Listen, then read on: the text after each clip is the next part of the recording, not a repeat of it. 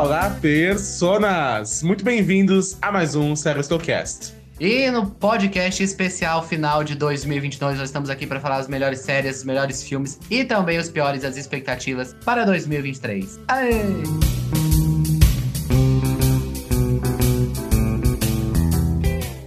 Amigo ouvinte, para as frases do quiz. Será que até o final do programa você adivinha de que personagem ela é? Meu nome é Frâncio e, escondido no caos, o inimigo espera para atacar como uma cobra. Eu sou o Osmio e as suas escolhas têm consequências.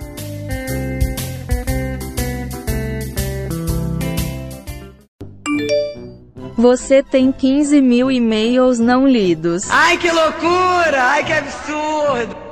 E sim, meu caro Frâncio, hoje falaremos tudo sobre quais foram para nós as melhores e piores séries e filmes desse ano. Vamos relembrar Vamos também comentar o que nós achamos que pode é, estrear de bom ou ruim no ano que vem. Mas antes disso, nós temos que falar sobre o nosso último podcast, que foi sobre a guerra dos streamings. Então, se você quiser o seu comentário lido aqui nas próximas sessões de e-mail que virão em 2023, não esqueça de mandar o seu comentário nas nossas redes sociais, no Twitter, no Instagram, arroba também nos comentários desse vídeo do YouTube que está no Seristocast e também pelo e-mail seristol.gmail.com sobre qualquer tema, mas preferencialmente sobre o tema do último programa. Exato. E no caso de hoje pegaremos apenas um tweet, porque o programa de hoje já é mais longo e também esse tweet irá render, né? Exatamente, porque a gente deu azar, né, Francisco? Que depois que o podcast foi ao ar, Zaslav soltou uma série de notícias. Exato. Complexas. Então, vamos aqui ao tweet que vai gerar essas discussões, né?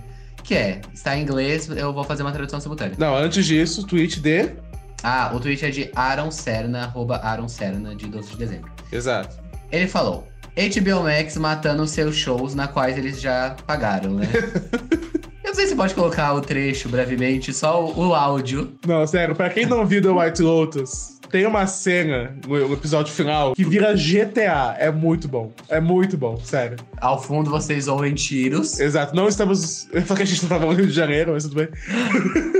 não estamos em perigo, mas é a cena é bem icônica. É, é icônica, icônica. quem assistiu The Wild sabe. Exato. Porque, né, nessa última semana, nós tivemos alguns cancelamentos de séries da HBO Max. Sim. De principalmente Minx, que foi uma série que eles já estavam gravando a segunda temporada e foi cancelada mesmo assim, né? Uma série que já estava renovada. Exato. E eles cancelaram, né? Então, pra ver realmente que você tem que esperar o negócio sair no dia para falar que não que vai existir, né, realmente. Além de provavelmente criar um novo streaming que vai ser de graça para séries canceladas, tipo Westworld, tipo The Nevers, tipo essa Minx, que aí, pelo que parece, o imposto sobre as produções é menor, então daria mais dinheiro aos Aslav, né? Tipo, aos Aslav não, pessoalmente. Daria mais dinheiro à empresa. pra companhia. É... Então, assim, bizarro. E isso aconteceu Sim. logo depois de gravar o podcast, mas foi. Não, não foi icônico, foi. Marcante. Marcante. Assim, a minha opinião particular, até já comentei pro Franço, que é ok você querer deixar essas produções gratuitas, eu acho que é uma forma de chamariz. É uma pena que essas séries tenham sido canceladas, né? Sem um final é, 100% planejado. Mas eu acho que seria muito mais inteligente eles criarem uma nova categoria na plataforma da HBO ou na plataforma do Max, se for confirmado que vai ter esse streaming unificado mesmo. Por quê? Eu acho que é muito mais inteligente você criar essa categoria de uma conta gratuita, porque as pessoas já vão estar na plataforma do streaming principal e já vão ter ali o acesso, a, o convívio com essa possibilidade de expandir o, a assinatura deles, né? Então acho que seria uma maneira mais inteligente. Mas vamos ver como que vai ser. É, eu particularmente acho que seria uma maneira mais inteligente, né? De você conseguir agregar é, mais público, mas vamos ver como que vai ser. E brevemente eu gostaria de comentar, se você falou de The Wild Lotus, né? O quanto o semanal ajudou The Sim, Wild Lotus muito. a ter uma, uma grande repercussão na internet, no Instagram, no Twitter, né? Que é uma série que não é assim, que tem um grande nome, não tem assim atores super conhecidos e grandes. Essa temporada eu diria que teve atores mais desconhecidos até que a primeira. Ah, eu arrisco dizer. Teve mais. Porque a primeira a gente teve o, o pai, era conhecido da comédia, Sidney Sweeney. Tinha mais gente, eu acho. A Alessandra Daddario. Foi em ascensão, ela tava em ascensão, né? Nesse é. momento. Mas não é uma série assim de nome forte, né? Que, de Sim. IP, né? Que se chama. De grande propriedade intelectual. Mas ela conseguiu uma grande repercussão, né? E já foi renovada para a terceira temporada. E o semanal realmente ajudou, The Wild Lotus, né? Com o seu Murder Mystery, né? As pessoas querendo saber quem morreu, etc. Então foi muito bom. Sim. É o que a gente comentou no podcast até aqui. Algumas séries que não são tão grandes, mas têm um bom engajamento, não são uma coisa ruim pro streaming, Não, né, Netflix? Exato. Mas, será que The Wild Lotus entra na lista de melhores séries de alguém aqui? Será? melhores não vai entrar, com certeza. Então, será que vai entrar na de melhores? Vamos ver.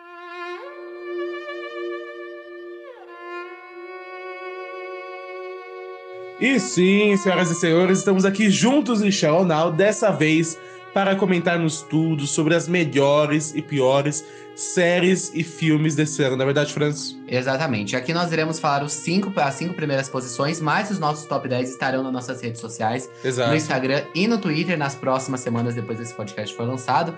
Então já aguarde que lá você terá as outras posições, né? Pessoas que ficaram de fora, né? A gente pode tá, dar uma breve comentada, mas vai estar lá nas nossas redes sociais. Exatamente. Então vamos começar, né? Lembrando que o Osmio não sabe a minha lista e eu não sei a lista dele, Sim. né? Então é uma, um react, né? De ambos. E a gente vai começar por piores séries, então. Franz, quer que eu comece? Pode começar. O meu quinto lugar, assim, a maioria das séries aqui e filmes que nós é, vamos comentar, inclusive, fica o pequeno merchandising. Nós trouxemos ele, seja no Série Stowcast ou no canal da Série Stow. Então, se você quiser conferir um pouco mais de detalhes sobre a série ou o filme em questão, está nas nossas playlists. I'm vengeance. O meu quinto lugar é uma série do Apple TV Plus, que nós comentamos, inclusive, né? Que é Superfície. Eu. eu não vi muito dessa série, mas o que eu vi eu realmente não gostei. Eu não acho que ela é uma série terrível, mas ela acabou entrando no meu top 5. Né? Acabou entrando porque eu não curti muito, não, sendo bem sincero. Tem vídeo, Osmo que ficou com o vídeo. Inclusive, Exato. Né? É, Eu assisti o primeiro episódio, achei bacaninha. Tanto que ela se livrou do meu top 10 por pouco. Né? Mas é uma série bem qualquer coisa, né? É bem Ela é coisa. bem genérica. Tem mil séries parecidas com essa, com essa mesma premissa, né? Exato. esquecimento, tudo. Então, o meu top 5, né? Ele foi de uma série que nós temos podcast sobre, que inclusive foi considerada por muitos lá em 2020 como uma das melhores séries do ano, né? Quando estreou tudo e tal. Que foi considerada uma das melhores séries do ano, que foi The Umbrella Academy. Com Nossa. a sua terceira temporada, né? A considerada foi a melhor da segunda, né? E a primeira também, na época. Que foi, Mas- inclusive, a a primeira série que nós cobrimos no Série Stocast. Foi. Assim, eu deixei o Umbrella Academy. Eu, eu falo já a posição que eu deixei, então? Pode falar. Eu deixei The Umbrella Academy, a terceira temporada, em primeiro lugar das minhas piores séries do ano. É ruim, né? Porque eu não desgostei, eu nem detestei, eu odiei essa temporada. Nós gravamos É que podcast. eu gostei mais que você. Nós, você, eu tô Eu sendo bem. generoso. Eu tô sendo bem mais chato esse ano com as séries e os filmes, porque eu achei muito, muito ruim. Algumas horas eu pensei que eu tava enlouquecendo, sinceramente. Porque eram umas tramas, eram uns diálogos que eu pensei, gente, o que, ruim. o que está acontecendo? E eram os personagens mudando de atitude. A Alison, lembra? Ai, não. Totalmente Lou- louca da cabeça. louca da cabeça. Exatamente. Bem. Essa temporada foi bem ruim, inclusive a quarta vai ser a última. E vai ter seis episódios, diferente de todas as outras que tem dez. Amém. né? Obrigado. Amém. Eu talvez volte, já que são seis, né? É pouquinho. Exato. I'm vengeance. Mas então vamos para o nosso top 4, top 4. Em quarto lugar, eu deixei uma série lá da HBO, que inclusive tem até um pessoal bem conhecido no elenco, mas a trama dela é bem ruimzinha. Que é A Cidade é Nossa.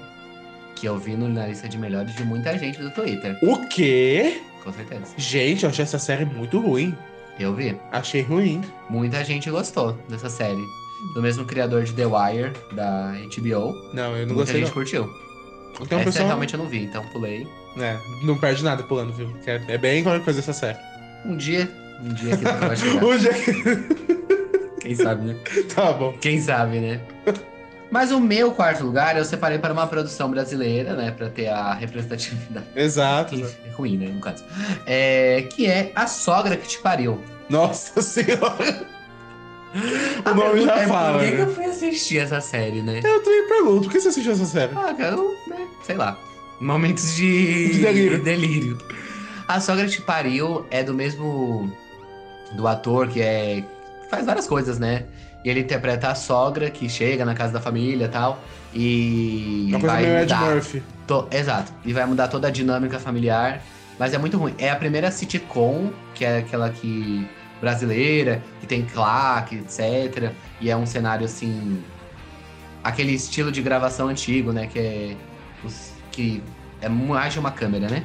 Aham. E é muito ruim. As piadas são ruins, esse que é o problema, né? Se, assim, eu não tô esperando grandes plot twists quando eu vejo uma série dessa, tá? É pra ser uma comédia. Mas tá esperando se divertir, Tá esperando menos. risadas, né? Não Sim. choro de desgosto, né?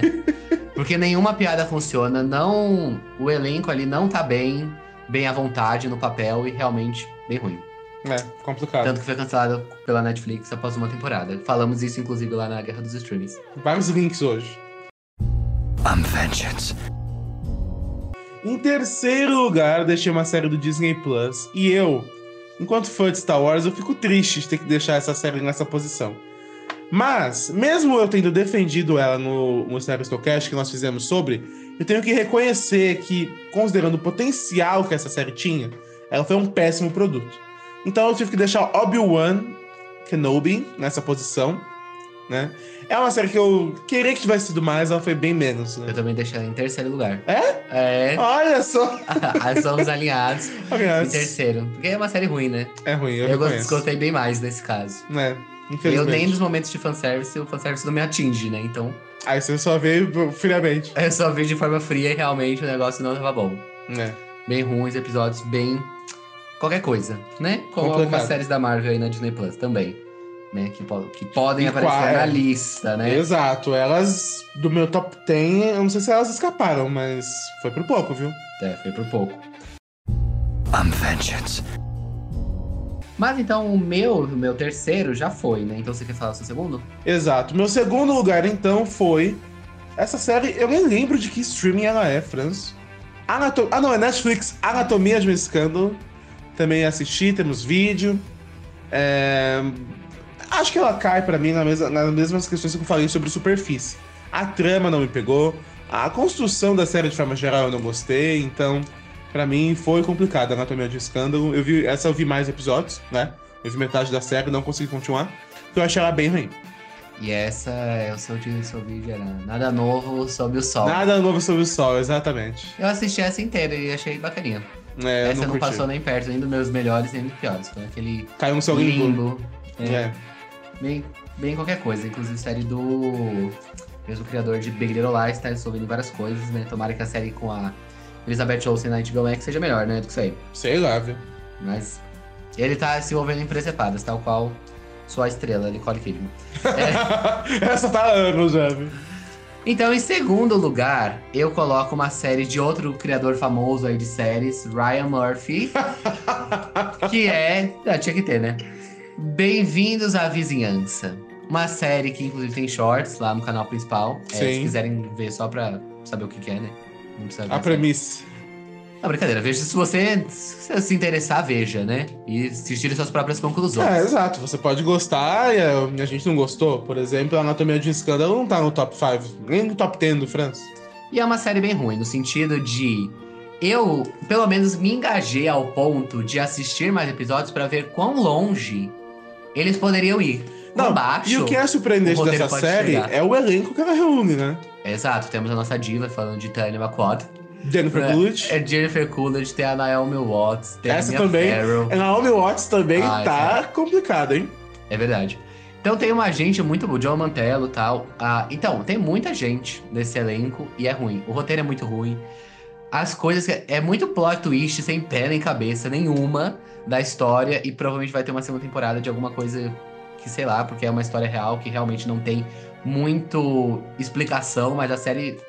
Sei lá. Mas eu fui longe pra ver o que, que ia acontecer. E teve uma hora que chegou um fundo demais. Até pra mim, aí eu abandonei. É complicado, complicado. I'm vengeance. Bom, o meu primeiro lugar, então, eu já comentei, né? Que é Dan Brown Academy. Então, qual vai ser o primeiro lugar do Frâncio? O primeiro lugar é de uma das séries que eu já considerei uma das melhores da atualidade. Meu Deus. Que já em anos anteriores esteve próximo ao meu top 10, talvez entrando no meu top 10. Que é uma série que eu tenho vídeo lá no Série Store principal, né? Na série Estou, falando mais de 17 minutos sobre o que, por que essa última temporada é muito ruim, um dos piores finais de série que eu já vi na minha vida, que é a série da de investigação de uma assassina e uma detetive, Killing Eve. Ah, verdade. Uma série que já foi muito boa. A primeira, a primeira temporada é um espetáculo. A segunda temporada muita gente critica, eu pessoalmente gosto muito. A terceira eu acho bem qualquer coisa, ela chegou perto, eu lembro do meu top piores lá de 2020. Só que nesse aqui eu tive que colocar ela no top 1 pela decepção. Porque era uma série tão boa que ficou muito, muito, muito, muito ruim. Mu nossa. Vai galera ver meu vídeo que aí eu falo com argumentos sérios e baseados na trama. Um vídeo triste, série né? É triste. Inclusive, ele gera reações até hoje. Eu lembro uma pessoa, essa semana, postou tipo um textão lá nos comentários desse vídeo. Dois textões, inclusive, em seguida, falando sobre por que ela achava bom. É, a pessoa até falava uns, uns argumentos coerentes, realmente. Mas eu não me convenci. É ruim. Complicado. Mas vamos então prosseguindo para melhores séries? Vamos pra coisa boa.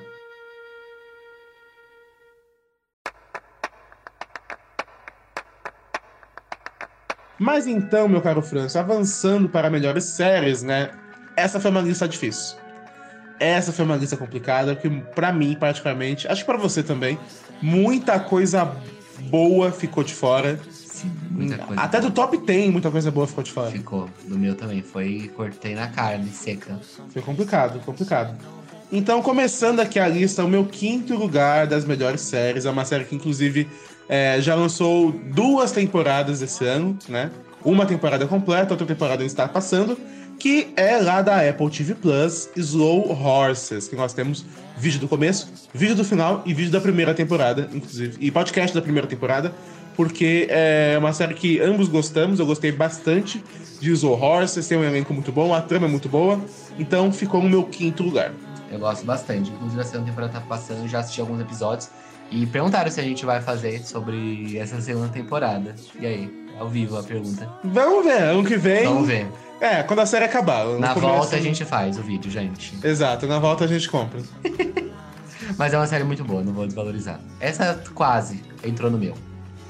Mas o meu quinto lugar é de um true crime, né?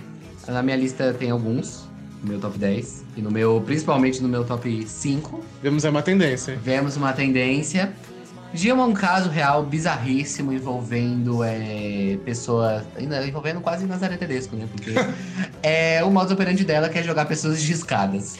Então não poderia ser diferente de A Escada, série do, HBO Max, que tem vídeo lá no Série Estou principal, falando sobre essa minissérie sem e com spoilers também, né? Que tem toda uma, um- uma teoria se foi realmente o Michael Peterson que matou a mulher dele ou não. E essa série tem uma das cenas mais espetaculares e memoráveis do ano. Eu fiquei muito em dúvida entre esse e o meu sexto lugar. Qual ficaria em cada posição, né? Que ficaria fora desse podcast, mas entraria de qualquer forma no top 10. Porque ele tem umas cenas das mais icônicas do ano, que é Toni Collette expulsando os morcegos da casa dela, que é simplesmente fantástico. Ela com, sei lá, um aspirador de folha, expulsando os morcegos da casa e. Nossa, muito bom. E ela é uma das melhores atuações do ano, junto com o Colin Firth. Eles são um casal, assim, é, badalado. Talvez é, um tenha assassinado o outro, sei lá, o final da série tem uma opinião bem clara. É, mas é muito bom. Assi assista, se você, né, gostar desse tipo de coisa, mas é porque é pesado, né? Exato. I'm vengeance. Já o meu quarto lugar é uma série do Disney Plus e ela veio pra salvar os fãs de Star Wars esse ano, né? Porque Boba Fett, Obi-Wan tava bem complicado. Tivemos algumas animações, mas nada assim muito forte no hype. Mas essa série, ela é muito boa. E eu, como eu afirmei no minissérie Stocast sobre ela, e afirmo novamente, é uma das melhores coisas já feitas sobre Star Wars até hoje. Eu falo isso sem preocupação. Porque Andor foi uma série muito, muito boa. E o engraçado é a aclamação que teve da crítica, né? Exato. As listas de final de ano, muitas têm Andor, né? Que Star Wars tava tão em baixa Sim. e chegou ela. Eu assisti três episódios, gostei, parei. Um dia eu volto. Volta. Não, essa você tem que voltar, França. Um essa dia. você tem que voltar. Um dia eu volto. Um dia você volta, tá bom. Um dia eu volto, gente. Confia. Confia no pai. Mas o meu quarto lugar é mais um True Crime. Jesus. Mais uma minissérie, a melhor minissérie do ano, na minha opinião. O resto são todas outras séries contínuas. Que é Em Nome do Céu, Under the Banner of Heaven, com o nosso querido e amado Andrew Garfield. Está ótimo no papel, além de um grande elenco, Daisy Edgar Jones lá de Normal People, o Sam Northman, que é o do principal lá de Avatar também, que é ótimo também.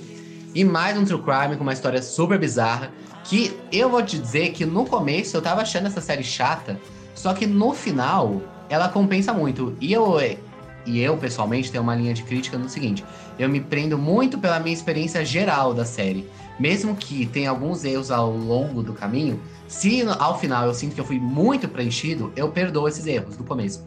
Como, por exemplo, os primeiros episódios são um pouco longos a mais do que precisava.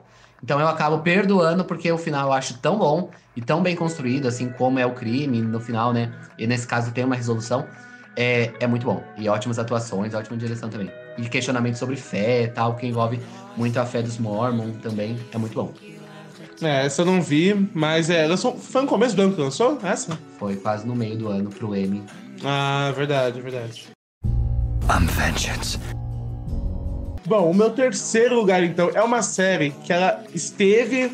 Inclusive, eu deixei aqui em isenta uma série, vou até comentar. Eu vou esperar o Franço falar, porque eu sei quem vai falar. É, é uma série que eu gostei, mas eu não gostei tanto quanto a maioria. Mas enfim. O meu terceiro lugar é uma série que eu gostei muito, também por ser fã, mas porque ela foi muito boa. Estava mais acima na minha posição, isso talvez até choque o Franço ao estar aqui agora. Porque eu deixei House of the Dragon na terceira Nossa. posição. Coragem. É bom. Não, você não vem. Coragem. Não, porque no top 5, eu já falo, não tem Anéis do Poder, que é uma das grandes séries desse Mas ano. essa É, foi longe. difícil, essa é difícil entrar. Mas é Hotted, eu gostei. Acho que eu gostei mais que você, então, Com né? certeza. É, eu gostei bem mais que o Frâncio. É muito meu lado fã aqui, sendo bem sincero. Se eu fosse frio, frio mesmo, não sei se estaria aqui. Mas eu acho que apesar dos erros que ela teve, principalmente no começo, acho que pode concordar, talvez episódio 2, 3, 4 principais aí. Sete, É, acho. seis, Não, calma aí também, né? Não é pra tanto. Então são todos erros. oito. Não, isso aí não vem. Mas apesar de alguns erros que a série teve um caminho, eu acho que o saldo dela é muito, muito positivo.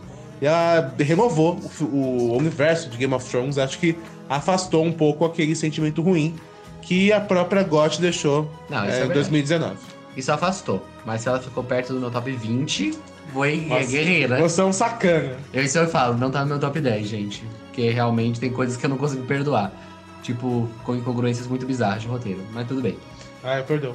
É, mas o meu terceiro lugar é de uma comédia, que eu gosto muito de comédias, tem outras aqui na minha lista, inclusive.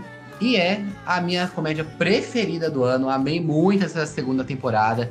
Ria em todos os episódios, pra no final né, se emocionar com essa dupla, né? Que é Eva e. Ai, esqueci o nome dela. Ela. Qual é o nome dela? Não é Daphne. Qual é o nome da comediante? Daphne. Débora. Débora Vance. Débora Vance. Nossa, você que lembrou, bem que tá É. nessa lista. Eu Eva fiz um e vídeo Débora ainda. Vance. Tem vídeo, inclusive é o Osmo que fez. Na próxima temporada, provavelmente seria eu a fazer, porque É, eu exato. sou muito mais Eu fiz de apaixonado. The Flight Attendant, essa não deve voltar, e fiz de Hacks. Mas é, Hacks não tá, nem, no- não tá nem no meu top 10, sendo bem sincero. Então, e The Flight Attendant também não tá no meu, tá? Mas eu gosto, eu gostei bem mais. É. E Rex também gostei bem mais. É uma série que eu sou apaixonado. Eu acho o texto muito bom. As piadas são muito boas. É, a interação das duas, você se apega muito a essa relação. Mesmo na primeira temporada, a Débora sendo muito babaca, né? Uma chefe aí bem é, contra os direitos trabalhistas. Mas ela é apaixonante. A personagem, né? Sim. A situação Atriz, a atriz Jean Smart. E eu gostei muito mais da Hannah Embider nessa temporada. Eu acho que ela tem muito mais. Na primeira temporada ela foi indicada a muitas coisas. Eu, sinceramente, não achava tudo isso. Mas na segunda temporada eu acho que ela carregou muito mais nessa dupla de protagonistas aí muito boa. é, nessa temporada ela tava é, bem melhor, realmente. I'm vengeance. Já o meu segundo lugar é uma série também que é complicado, né? Que a gente já fez três podcasts sobre ela. A gente comentou no começo da série Stone. E assim como eu falei no mini série Stocast sobre ela, sobre a quinta temporada de The Crown, eu venho aqui agora junto com o Francis para falar como estávamos errados nas nossas críticas mesquinhas sobre a quarta temporada de The Crown, porque era uma temporada muito boa. né? A gente tava alucinado. Estávamos. A quinta temporada eu gostei tanto quanto a quarta em retrocesso, né? Mas a quinta eu gostei muito dela, episódios sensacionais, que se eu tivesse que listar os meus melhores episódios do ano, estariam na lista, eu acredito. Então eu deixo aqui The Crown na segunda posição. Não acho que foi uma temporada perfeita, né? Eu acho que a. Nessa, nem, nenhuma, nada perfeito, né? mas eu acho que a série ela tinha essa consistência, essa constância mais geral assim, de opiniões no começo, né? Essas últimas duas temporadas acho que foram um pouco mais divergentes de forma geral. Mas eu gostei muito, muito mesmo é, dessa temporada de The Crown, então eu deixo ela na minha segunda posição. The Crown foi massacrada pela crítica dessa vez, na quinta temporada. Ela, vou dizer que não está no meu top 10. Ela não Frâncio? conseguiu. Em 2020, ela, tá- ela era meu terceiro lugar, eu acho. é, pela sua quarta temporada. O podcast The Crowns que eu mais me arrependo Nossa. da quarta temporada, eu acho que a gente tava muito amargo naquele dia. Porque eu gosto muito da quarta temporada e eu gosto da quinta. Só que eu acho que alguns problemas de repetição me fizeram, e principalmente acho que o último episódio ser bem anticlimático e bem acho desnecessário em alguns aspectos. Eu acho que me fez caí-la, né? Não estar no meu top 10 e outras entrarem, principalmente como a série que acabou semana passada, que invadiu. Se não fosse ela, acho que The Crown com certeza entraria pelo menos na décima vaga. Mas aí um resort acabou tomando, né? Tendo que entrar, né? Mas o meu segundo lugar é uma série que eu sei que é a série aí que o Osmio não caiu de amores. Não, eu não caí de É. amores também, eu acho, porque eu demorei muito pra ver. Infelizmente não deu algo acompanhamento semanal. Porque É. Ruptura, né? É o meu segundo lugar. E assisti-lo de forma semanal, foi criando teorias, criando. é, tentando entender aquele quebra-cabeça é, do que que tava acontecendo, o que que. O que que, né? O que que era aquela empresa, o que que era aquele escritório, várias críticas sobre capitalismo, sobre como a, a alienação né, do trabalhador a nível máximo. Né? E, muito bom, muito sociológico essa série. e além de, de ter uma mensagem, tem que ter uma mensagem importante, tem que ser uma série boa, uma série que te engaja. E eu acho que é o caso de Ruptura. E o último episódio eu não conseguia ficar sentado, eu tive que assistir ele de pé, de tão tenso. E acho que esse é um episódio de 50 ou 40 minutos. E. Não, 40 não, acho que é 50. É, e é muito bom, os plot twists. E a segunda temporada vem aí. Apesar de eu não ter gostado tanto quanto a maioria de Ruptura, eu já digo, está no meu top 10, porque eu reconheço que a série realmente já tem uma qualidade de roteiro muito boa. I'm vengeance. Já o meu primeiro lugar, eu vou ficar ofendido se essa série não tiver no seu top 10, tá? Será? The Crown eu perdoei, House of the Dragon eu perdoei. Mas se essa aqui não tiver, vai ter briga no Sério Stocast. Porque o meu primeiro lugar foi assim, ó. Apostolicamente foram pra eu assistir essa Ah, série. é? Aí eu fiz o caminho mais longo. Assisti Breaking Bad e depois assisti Better Call Saul, porque tivemos aí esse final, né, essa conclusão do Gilliganverse com Better Call Saul, Breaking Bad e El Camino. Foi uma série muito boa, a temporada foi excepcional. A série em si, ela tem alguns probleminhas nas primeiras temporadas, né? Até um certo personagem sumir de cena, depois que ele some de cena, as coisas as- aceleram um pouquinho. Mas essa temporada de Better Call Saul, esse encerramento de Better Call Saul, foi um baita de um encerramento, porque foi muito bom. Muito bom mesmo. Chuta. Better Call Saul é meu primeiro lugar não? Se você pôs Ruptura em segundo, eu acho que é. Será? Não tem mais quem você colocar em primeiro. É meu primeiro lugar. Aê! Better Call Saul também. É uma das coberturas que eu sou mais orgulhoso no meu, no, ca- no Um dos canal. nossos Olha, maiores sucessos. Mano. Ou no nosso canal. Um dos maiores sucessos. Falando ali religiosamente, semana a a gente tem semana. vídeo de todos os episódios dessa última temporada, os- todos os 13, né? Epi- 13 episódios. 13.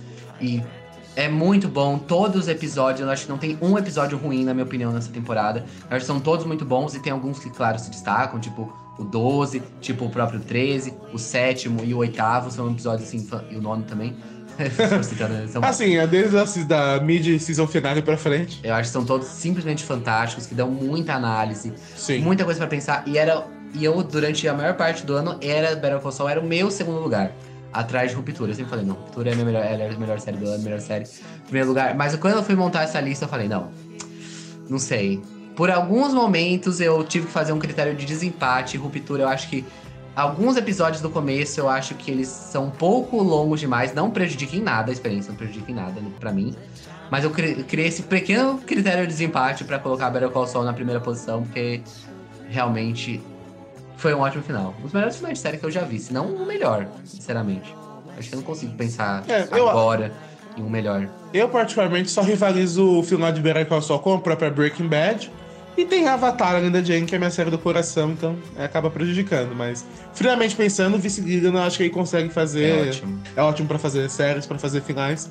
Porque é difícil, assim, estar uma coisa que supere, realmente. Então vai nas nossas redes sociais pra ver o top 10. Mas e agora os longas metragens, os filmes. Exato.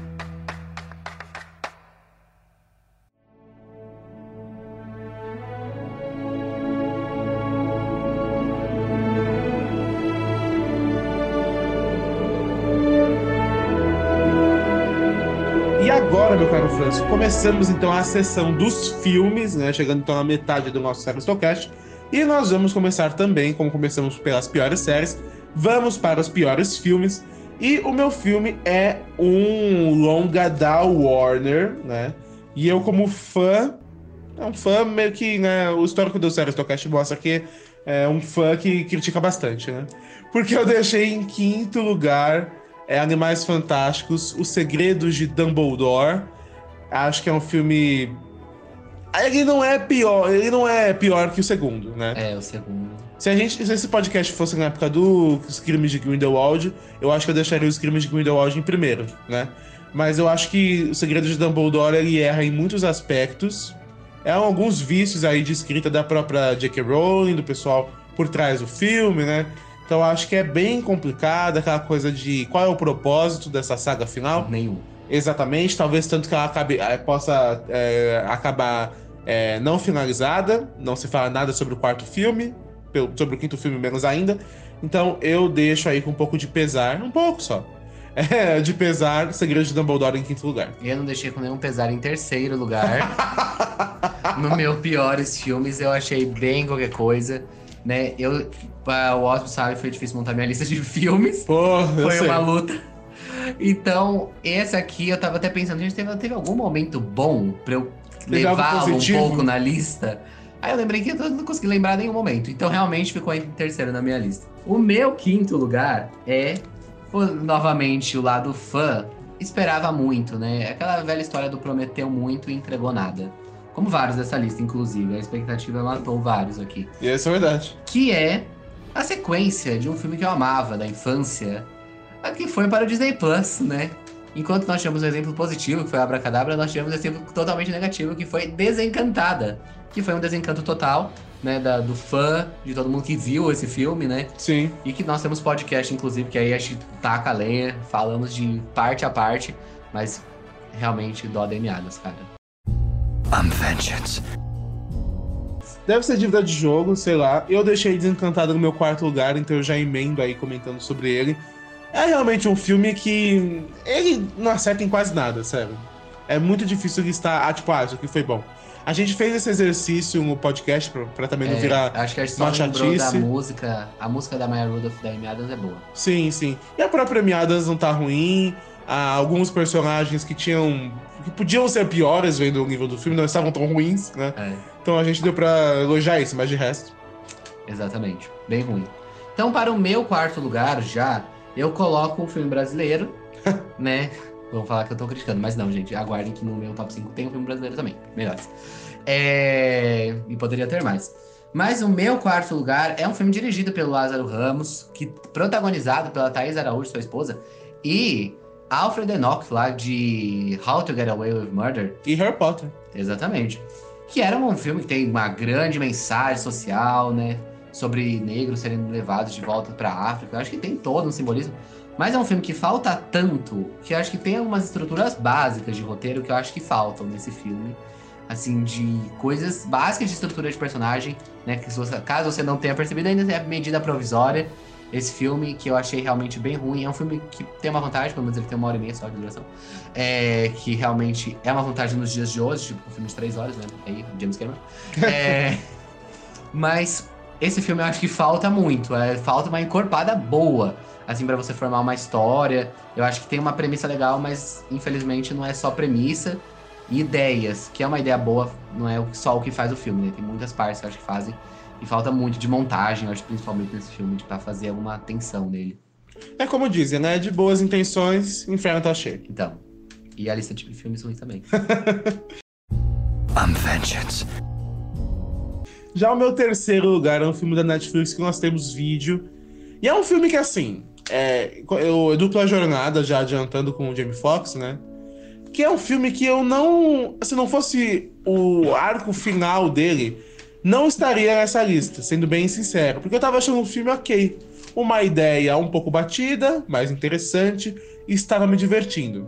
Mas a partir do momento que a família do Jamie Foxx é sequestrada, né? Eu vou até falar, gente, que é um filme muito ruim. Eu não, eu não quero que vocês vejam, sendo bem sincero. Não percam seu tempo com esse filme. Ah, cada um tem que tirar a sua opinião. Não, tem que tirar a opinião, mas eu já vou dar spoilers. Então, se você por acaso quiser ver dupla jornada, adiante uns minutinhos.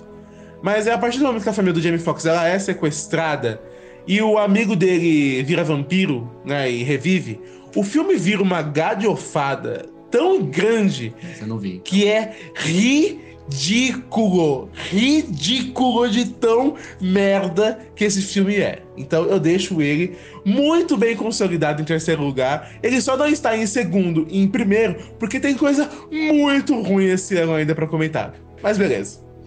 E você que pegou os filmes da Netflix aí. Não, sério, esse ano. Eu, eu achei que eu sofri ano passado, antes com uma série da Netflix teve ruim, aquele do, do pessoal de Dark, lá das, da, da- da- das facções, Europa. Tribes of. Isso mesmo. aí. Isso, da- da- da. Eu pensei, ah, me dei mal esse ano, né? Esse ano com os filmes da Netflix, sério, meu top 10 é tipo metade só deles, pra vocês terem noção. I'm vengeance. Então, o meu segundo lugar. É segundo, né? Sim, agora é segundo. É, porque o terceiro foi Mais Fantásticos, né? Sim. Em segundo lugar, eu coloco Moonfall, que é. que foi dando uma aposta independente de um filme, né? De destruição e tal. O cara veio criticando a Marvel, diretor. Exato. O dire... mesmo diretor de 2012, que é- gosta desses filmes de destruição global, né? É bizarro, mas tudo bem. É... E beleza, vamos, vamos assistir, né? Mas é aquele filme que você já assiste sabendo que vai ser meio ruim, né? Vai ser meio merda. Tem o Coruja do Watchmen, o Samuel Tarly, e a atriz é. Halle Berry. Halle Berry, isso mesmo. Então tem um grande elenco, o pessoal falou, né, que ter um grande investimento em efeitos especiais e tal, nossa. É o Não Olhe Para Cima que deu errado. É, o Não Olhe Pra Cima já deu errado, muito bem. Não vai, não. É, é que ano passado, gente, a gente não tinha assistido Não Olhe Pra Cima a tempo. Se tivesse, estaria com certeza na minha lista de piores. Talvez a minha lista de melhores. Ia ser bom a treta, como foi em outros momentos. É, mas em segundo lugar é Moonfall, porque o investimento em especiais ele foi nulo, realmente. Porque ruim, parece que você tá vendo destruição de papelão que de, e de glitter, as explosões, sinceramente. É muito ruim. O roteiro realmente. Eu não é esperado que você tenha um grande roteiro nesse tipo de filme, beleza. Só uma Você espera o mínimo, isso. né?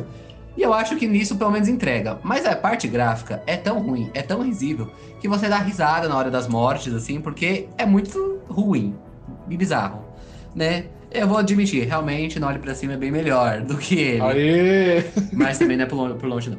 Não, é bem melhor, é muito, muito melhor. Já o meu segundo lugar é um filme longo que eu vi para a série Estou. Tive que acordar cedo pra ver esta merda que eu achei que ia ser bom. Foi um lixo. No vídeo eu tava bem controlado, agora eu tô me soltando um pouco mais para xingar. Porque Blonde é um dos maiores absurdos que eu já vi em uma tela. Sério. Eu tenho dó da Ana de Armas, eu espero que ela tenha pegou muito dinheiro pra justificar esse papel desastroso que foi. Não que ela esteja ruim no filme, mas o filme é ruim com ela. E com a imagem da Marilyn Monroe, sério. Tem, Xinga mesmo. tem coisas, tem cenas. Tem a cena dela com Kennedy, tem. Nossa, sério. Eu acho que umas duas horas do filme é a Ana de Armas correndo seminua pelo filme. É basicamente isso. Né? Ixi. Então, é muito ruim. O filme é muito, muito ruim. É terrível. Não vejam Blonde. Ela foi indicada ao Globo de Ouro, inclusive. Globo de Ouro, né, meu filho? É. É, esse filme eu acho que eu vou pular. Vou dar aquela pulada, Esse pula. que eu acho que não dá. né? Não dá, é, nem, nem dívida de jogo explica isso. Só, Não. sei lá, sexualização extrema. Explica. I'm vengeance. Então, o meu first one, O nosso, o nosso first one, que é o mesmo. que é com certeza é o mesmo, né? Que é. que va- revala, resvala na pergunta: qual é a sua história? Jurassic World Domínio. Exatamente. Sério, nós gostamos muito da franquia Jurassic Park e Jurassic World. É, o, o o primeiro filme desse retorno de 2015, ele é um dos meus filmes favoritos. Ele não é um filme genial, mas é um dos meus filmes favoritos. É, o, o segundo, que eu até esqueci o nome, qual é? Fallen Kingdom. Isso, Reino Ameaçado. Reino Ameaçado. Não é um filme genial, mas Não, você. bem ruim. É, é um pouco ruim, na verdade, realmente. Mas dá pra você se divertir. Mas Jurassic World Domínio, eu, me- eu Tem a influ- trama Westworld no meio. Exato. Eu e o Influencer nos divertimos, porque a gente começou a criar como uma comédia. Porque é tão ruim que se você realmente tira a- o filtro comédia, você se levanta e vai embora. Não, isso eu preciso trazer. Daqui a pouco a gente vai fazer o Hype or Flop de 2023. Mas no Hype or Flop do ano passado, nós citando Jurassic World Domínio, e, a gente e eu falei, não, tem que soltar pelo menos umas lágrimas dos personagens voltando.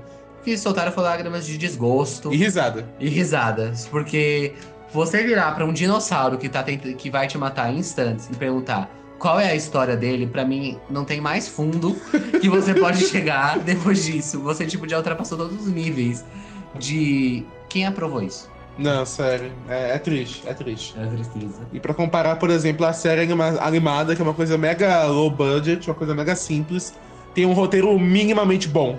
É bem melhor que isso, com Mil certeza. vezes melhor, mas você vê, né, que é bem complicado. Mas então agora, meu caro Franço, vamos para melhores filmes? Vamos.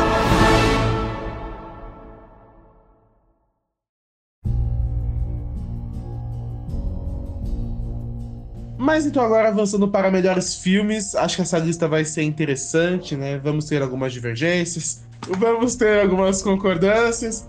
Então já puxando aqui o meu quinto lugar. Ele é um filme bem recente, ele entrou assim bem no limite do meu top top 10, top top, top 5, mas é um filme que eu gostei bastante, porque eu gosto muito do diretor e também gostei da, de como ele conduziu esse conto clássico que é Pinóquio, né? Eu achei bem interessante. A gente não comentou sobre o filme, então vamos permitir aqui uns, alguns segundinhos. É, ele está no seu top 10, top 5? Tá no meu top 6. Ah. Esse eu acho importante citar. É, é bom, é bom. É, porque Pinóquio eu achei interessante como o Guilherme Del Toro, ele deu um tom meio mórbido pra história, Meu. né? E trata, trata sobre morte, mas em nenhum momento ele trata a morte como algo, sabe, como um fim. Porque o É. próprio final do filme é muito mórbido, sabe? São mortes e mortes, mas é um tom alegre, é um tom de. de... Alegre não é. Não, não alegre de divertido, mas é um tom leve, assim, de. de... Não é um tom tipo a vida acabou, né? Exato. E é, eu isso achei muito interessante. É, é muito bom esse filme. É bom, é e o bom. homem tem tanto cacife que, tipo, o filme se chama Pinóquio de Guilherme Del Toro. Exato. Tipo, tá no diretor dando nome do filme. Exato. Então é impactante tratar sobre fascismo, né? Eu, eu, fiquei- eu É. achei muito surpreso. A releitura dele do conto foi muito boa. É bem interessante, também achei. O meu quinto lugar é um filme que também assisti recentemente, então entrou. É, No Limite. entrou, no limite, né? E teve outros aqui que eu vi recentemente também que quase entraram, tipo A Mulher Rei também. Mas esse aqui eu vi nos cinemas. Um filme muito. que tem, ele tem uma cara um pouco mais independente, mas ele tem um elenco bom, mais conhecido também.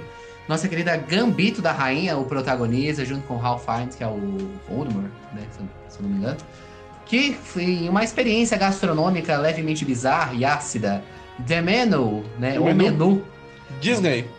Disney. Ah, é da Searchlight. É verdade. Pertence à Disney mesmo. Surpreendente essas coisas. né? Exato. e ele mostra ali várias pessoas ricas em um jantar, em um menu extravagante. E me lembra The Wild Lotus em alguns momentos. me lembra The Wild Lotus com aquelas críticas mais ácidas, aquele humor mais é em forma de crítica mesmo, que eu acho muito interessante. O Ralph Fiennes tá muito bem nesse filme, ele tá muito bem. A Ana de Armas é sempre muito boa, mas ele, tipo, tá incrível. Ele faz o chefe, né? Da, da- do rolê. E ele- esse filme é muito bom. Ele tem tipo uma hora e quarenta, ele é super rapidinho também. Mas ele acontece tanta coisa e tanto. É The Wild Lotus. É tanto. The- É, a melhor definição é The Wild Lotus. Principalmente a primeira temporada. I'm vengeance.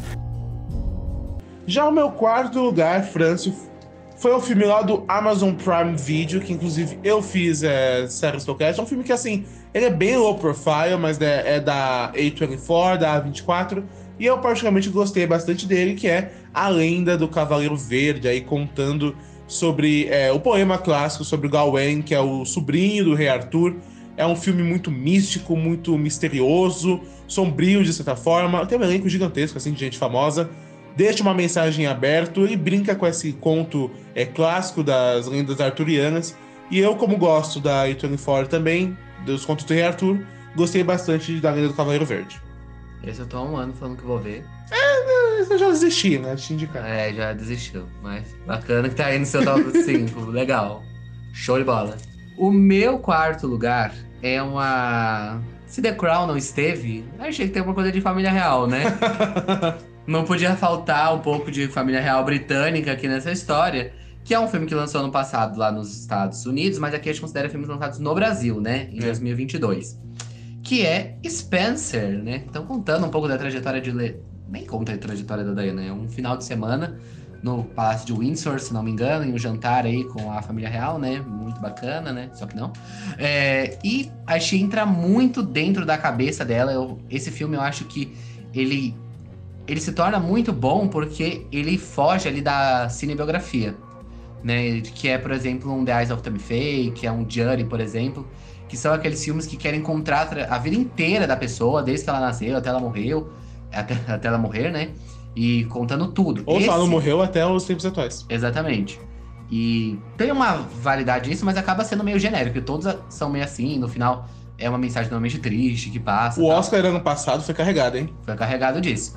E Spencer, o bom é que é, realmente são dois dias que se passam e a gente entende o, mo- o momento que ela tava passando ali, sabe? Não tá preocupado com o que vai acontecer com ela no futuro, o que aconteceu com ela no passado. Claro que tem coisas que resvalam. Inclusive, Mas- França, aproveitando que estamos falando de Spencer, tem uma curiosidade. Quem fez a rainha no filme?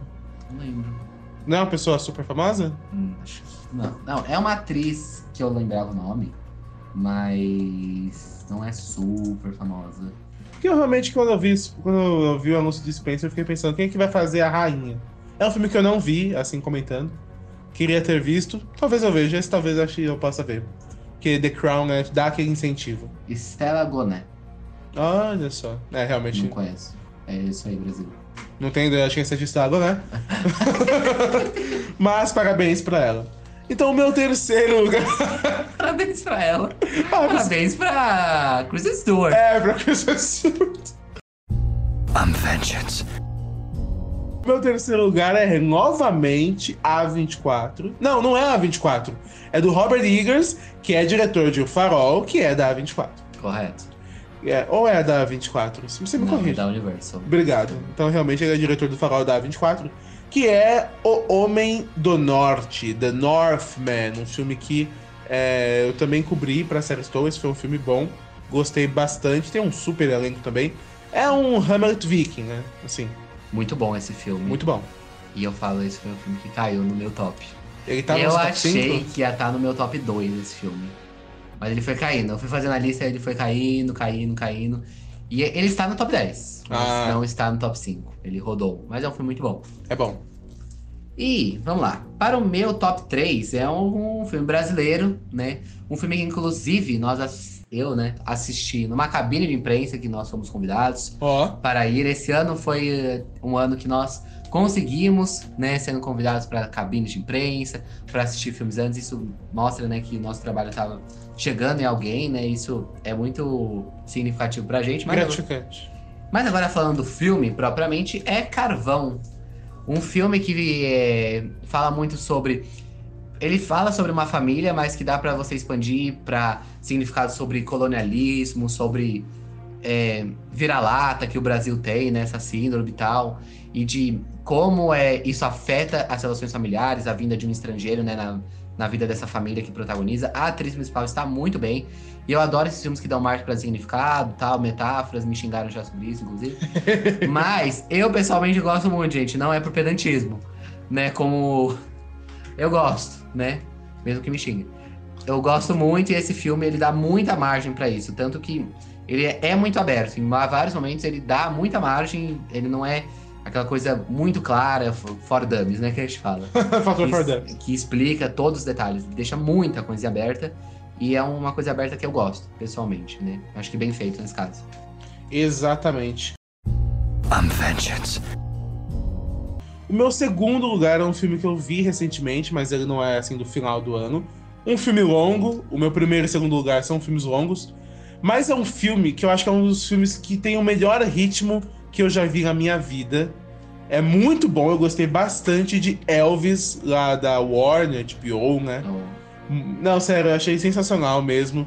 É um filme que tem muita música, fala muito sobre a vida do Elvis, fala muito sobre o Coronel Parker, que é o, o, é o, Tom Hanks. É o Tom Hanks, exatamente. Então eu acho que tá.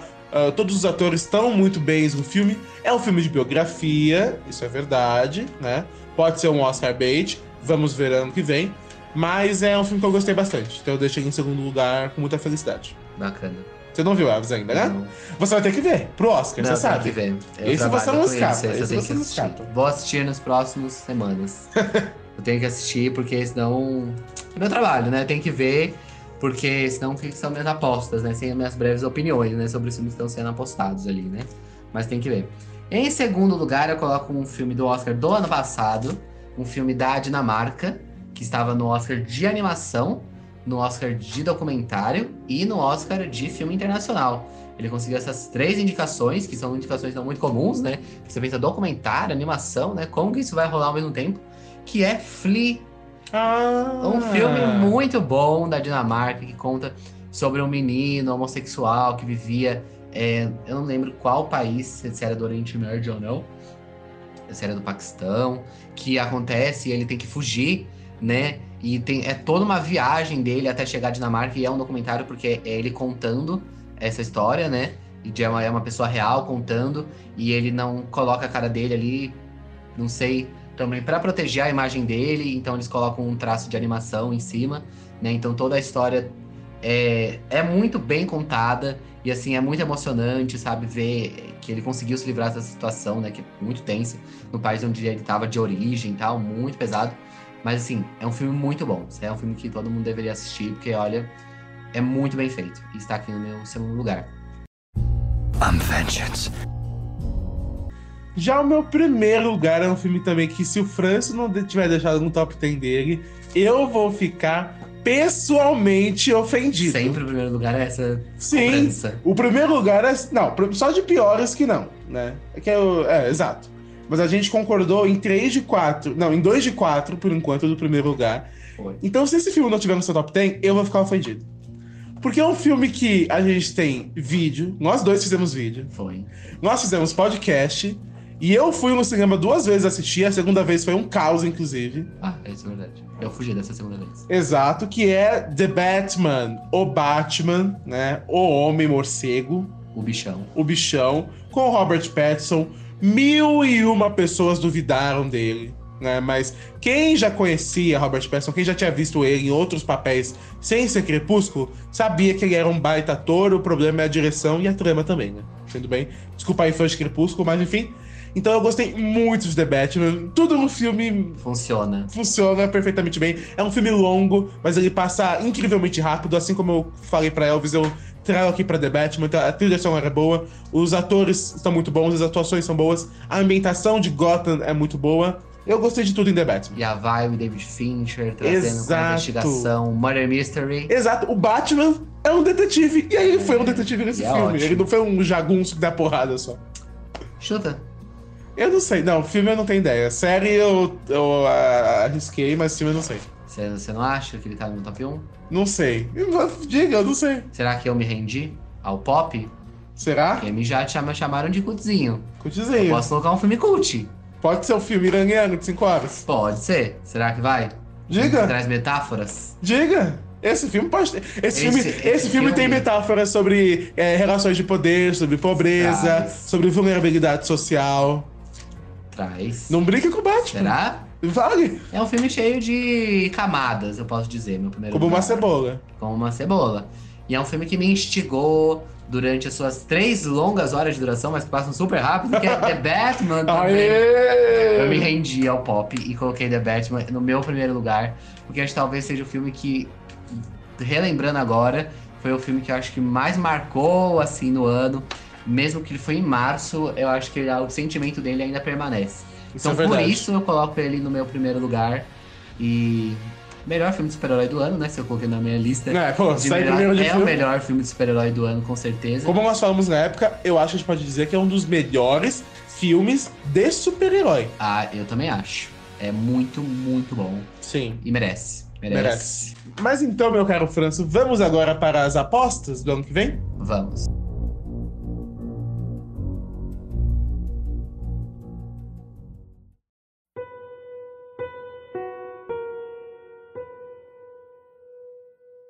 Então vamos para o meu programa dentro do Cash, que é o Hype ou Flop, comandado por Pai Frâncio, pra gente jogar os búzios e ver o que, que vai ser Hype ou Flop em 2023. Então vamos fazer um pequeno recordatório lá de 2022, que eu acertei muitas coisas, inclusive. Eu falei que The Batman nós estaremos aqui no final do ano elogiando, entrou no top 1, tava no top 1 no- de nós elogio. dois É. né? A gente fala, Jurassic World a gente errou, falando que ia ser que o Osmo falou que ele tinha muita fé de que ia ser bom, não foi, né? Eu falei que ia pelo menos chorar, choramos de desgosto ou de risada, sei lá, né? E a gente citou outras coisas, a invasão secretas não rolou, né? Teve outras coisas que não rolaram, mas acho que no geral a gente acertou É, muita foi, coisa. foi- melhor do que em 2000 e, no, Foi. de- no final de 2020, né? Foi, a gente acertou muita coisa do ano passado, então vamos ver se a gente acertou desse ano também. Então, eu separei três filmes, três séries. Aqui eu trouxe algumas polêmicas. Eu vou começar com séries que eu acho que tá mais é, blasé. Os filmes eu acho que tão, trazem mais.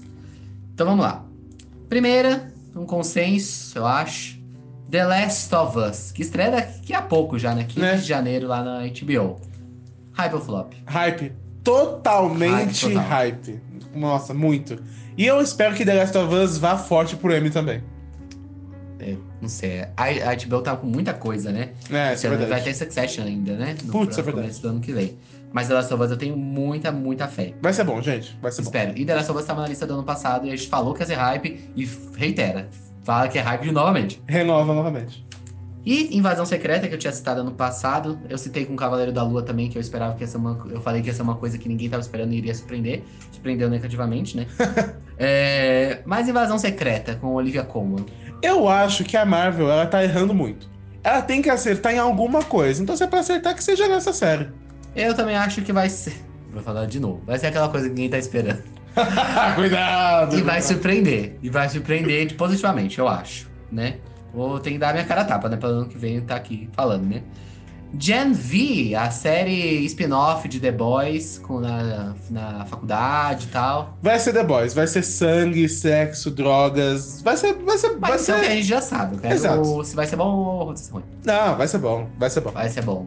Vai. O Osmo vai gostar mais do que eu, já te falo isso aí. Isso é verdade. Parece que eu sou uma pessoa mais violenta, né? Que eu gosto de coisas mais. Mas é que você gosta mais de The Boys que eu. Ah, isso é verdade.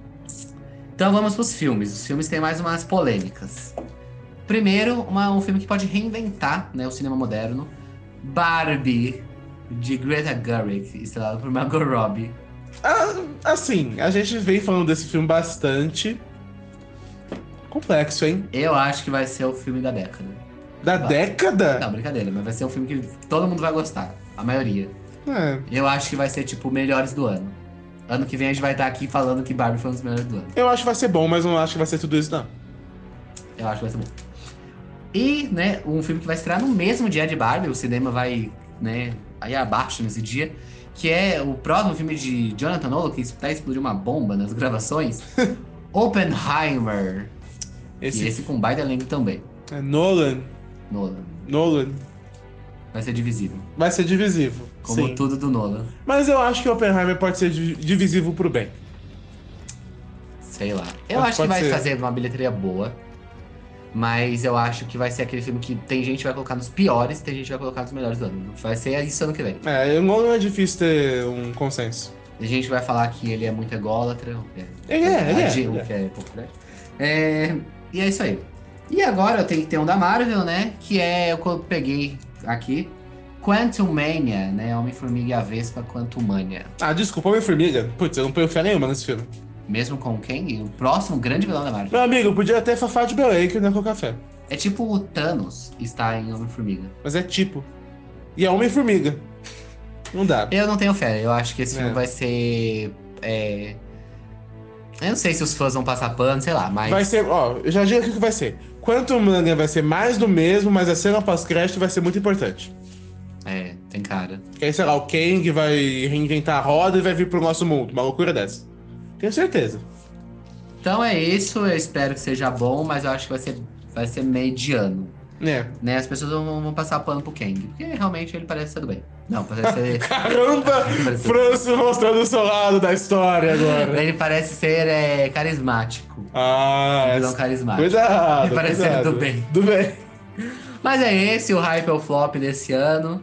Esperamos que acertemos, né? Sim. Ou, não, na verdade não. Espero que tudo seja bom, né? Ué, que a gente seja é, positivamente surpreendido. Exato. Então vamos para o quiz. Vamos.